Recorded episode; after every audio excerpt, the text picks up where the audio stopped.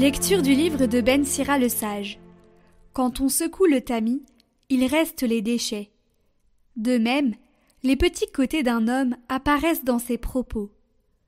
Le four éprouve les vases du potier. On juge l'homme en le faisant parler. C'est le fruit qui manifeste la qualité de l'arbre. Ainsi la parole fait connaître les sentiments.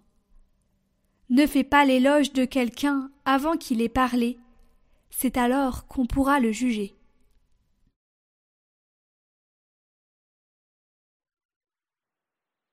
Il est bon, Seigneur, de te rendre grâce. Il est bon de rendre grâce au Seigneur, de chanter pour ton nom, Dieu très haut, d'annoncer dès le matin ton amour, ta fidélité au long des nuits. Le juste grandira comme un palmier, il poussera comme un cèdre du Liban, planté dans les parvis du Seigneur. Il grandira dans la maison de notre Dieu. Vieillissant, il fructifie encore. Il garde sa sève et sa verdeur pour annoncer le Seigneur est droit. Pas de raison, Dieu, mon rocher. Il est bon, Seigneur,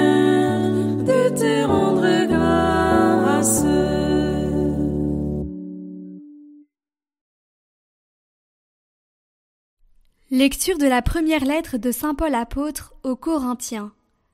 Frères, au dernier jour, quand cet être périssable aura revêtu ce qui est impérissable, quand cet être mortel aura revêtu l'immortalité, alors se réalisera la parole de l'Écriture.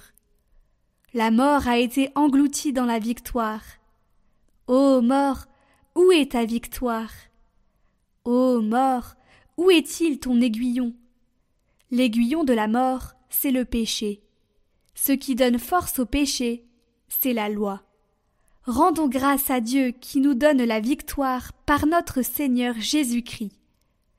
Ainsi, mes frères bien-aimés, soyez fermes, soyez inébranlables, prenez une part toujours plus active à l'œuvre du Seigneur, car vous savez que, dans le Seigneur, la peine que vous vous donnez n'est pas perdue.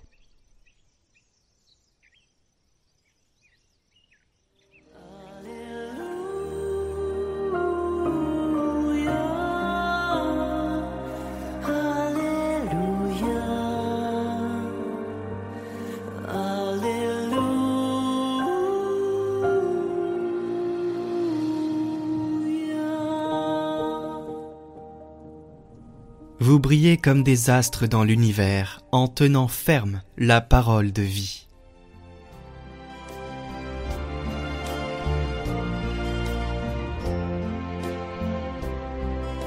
Évangile de Jésus-Christ selon Saint Luc.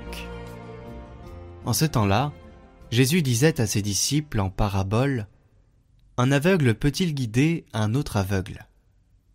Ne vont-ils pas tomber tous les deux dans un trou?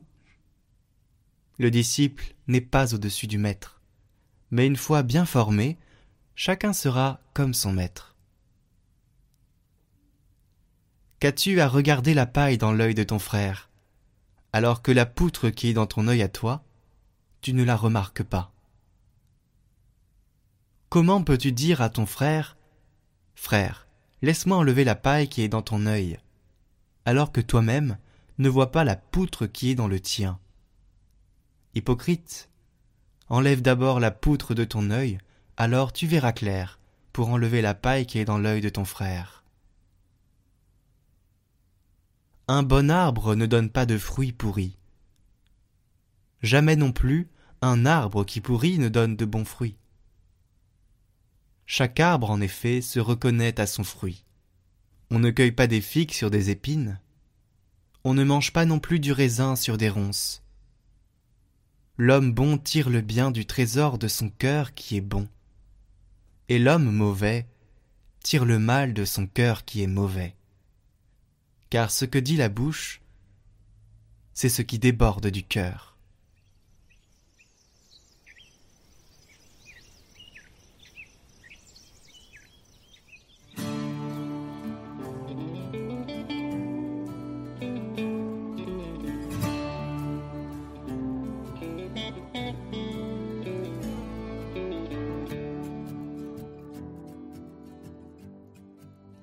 Un aveugle peut-il guider un autre aveugle?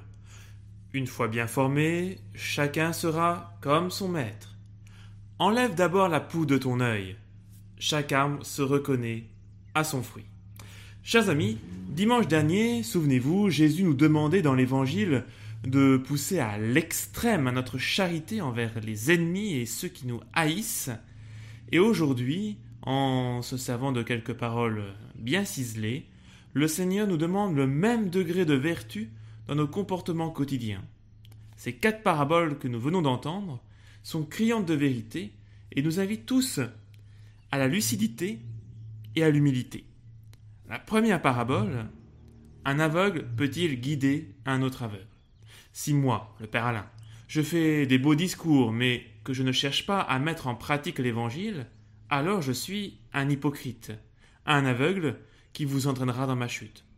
Si un papa, une maman, ne donne pas l'exemple, alors il est, elle est hypocrite pour son enfant, et risque également de l'entraîner dans ses erreurs sur le mauvais chemin. Par mon propre aveuglement, mon hypocrisie, j'entraîne les autres dans l'erreur. Deuxième parabole, une fois bien formé, chacun sera comme son maître. On ne s'improvise pas guide, ou éducateur, ou architecte, ou médecin, ou paysan. Comme on ne devient pas saint par coup de baguette magique. La connaissance ne s'invente pas, elle s'enseigne et se laisse découvrir. C'est vrai pour la science, comme dans les vérités de foi. Il nous faut accepter de nous former, de prendre le temps de nous laisser former, de prendre les moyens nécessaires pour ne pas rester dans l'ignorance.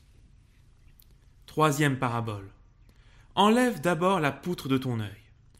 Alors, euh, dénoncer les défauts d'autrui est relativement facile.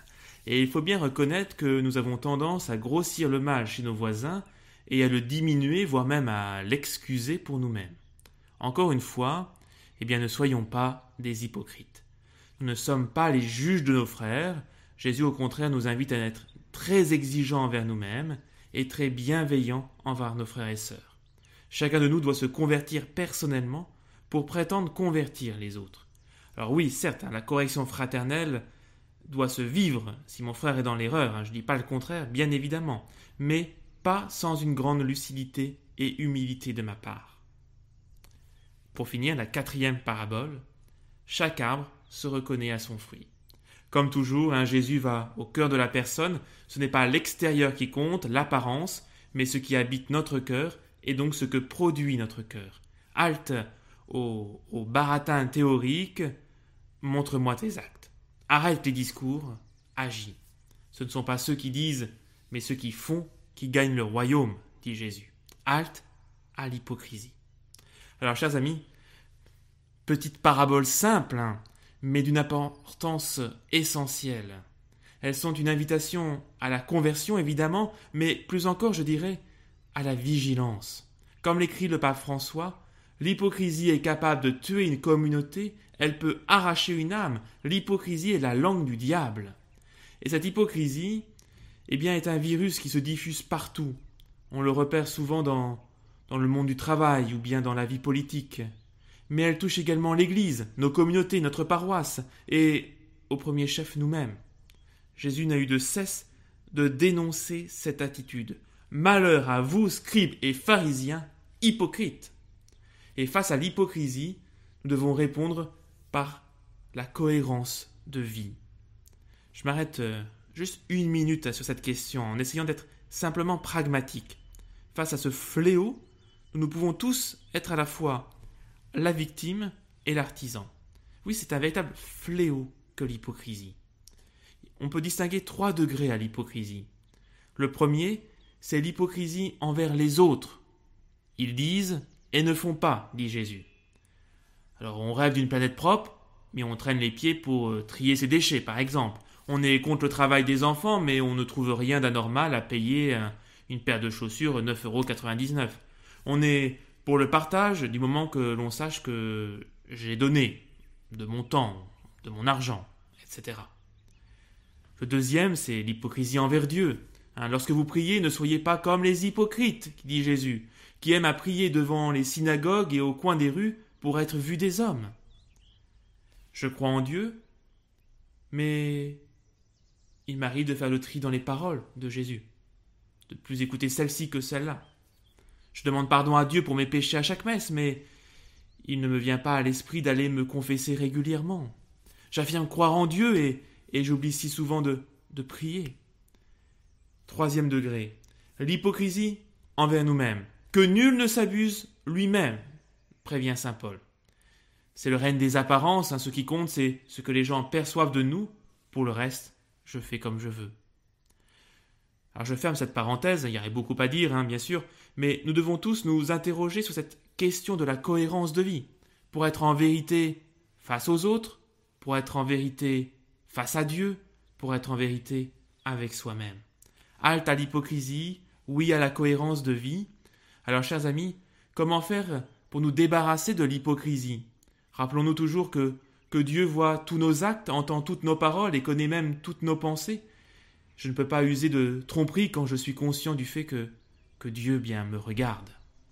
Alors soyons honnêtes avec Dieu et efforçons-nous d'être transparents, surtout avec nos frères et sœurs en Christ. Dans trois jours euh, commence le carême, alors euh, serais-je hypocrite en vivant un carême d'apparence? Ou serais-je cohérent avec ma foi en portant ma croix près de Jésus?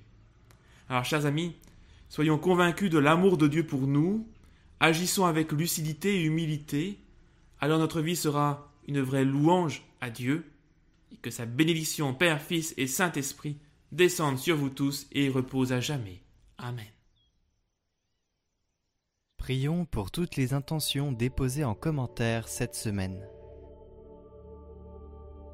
Notre Père, qui es aux cieux, que ton nom soit sanctifié, que ton règne vienne, que ta volonté soit faite sur la terre comme au ciel. Donne-nous aujourd'hui notre pain de ce jour.